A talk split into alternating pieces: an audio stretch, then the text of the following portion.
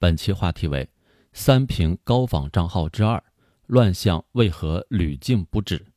假冒官方组织账号误导公众，假冒新闻事件当事人浑水摸鱼，高仿甚至冒充名人开设账号混淆视听，类似假冒仿冒的账号如同网络空间的牛皮癣，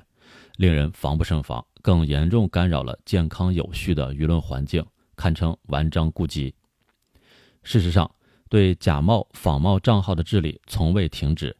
自2021年2月22日起实行的《互联网用户公众账号信息服务管理规定》，对公众账号生产运营者不以真实身份注册信息的，恶意假冒、仿冒或者盗用组织机构及他人公众账号生产发布信息内容等作出禁止性规定。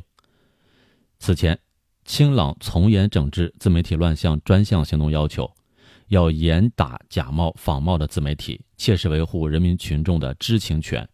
在治理重拳持续发力下，一些平台对公众账号进行了管理，封禁了一批假冒仿冒的自媒体账号，取得了实效。但是，也要看到某些账号或是换个马甲，或是转战其他平台，屡禁不止，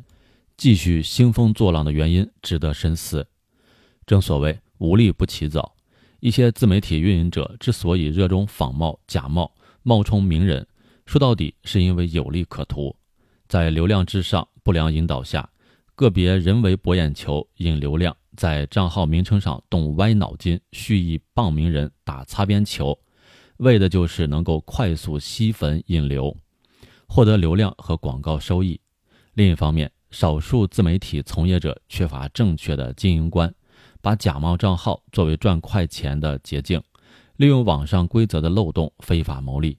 现实中不乏一些网络水军组织者和不法分子，通过伪造昵称、虚构资质等形式，假冒仿冒官方机构、新闻媒体发布误导性内容，以此生成虚假流量数据，制造虚假舆论热点，从中获取高额的收益。客观来看。自媒体平台注册机制不健全，审核把关不严格，也给了不法分子可乘之机。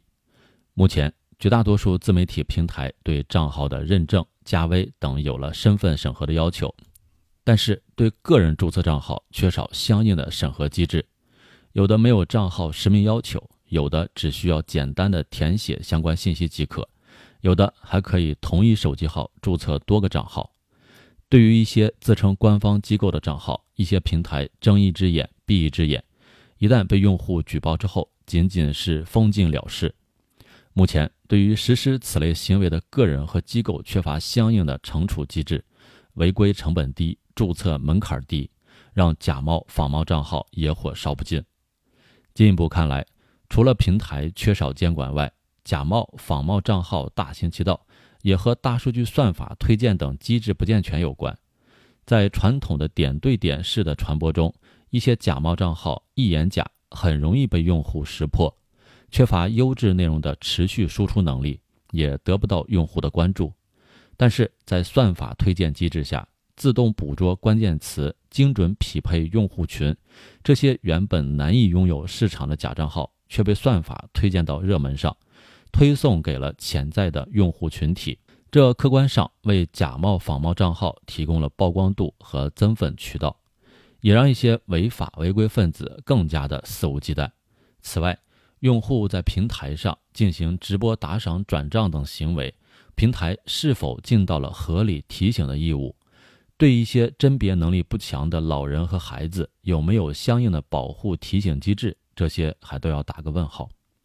前不久。上海市静安区人民法院对假冒演员靳东诈骗案作出一审判决，不法分子冒充靳东的身份，在网络上获取网民的信任，再骗取钱财。这样的案件一再提醒我们，治理假冒仿冒账号刻不容缓。正如靳东本人所言，网络平台监管不力，难逃其咎。对于那些公然冒充名人、政府机关、新闻媒体的虚假账号，是时候从源头上铲除了。更多公考内容，请关注微信公众号“跟着评论学申论”。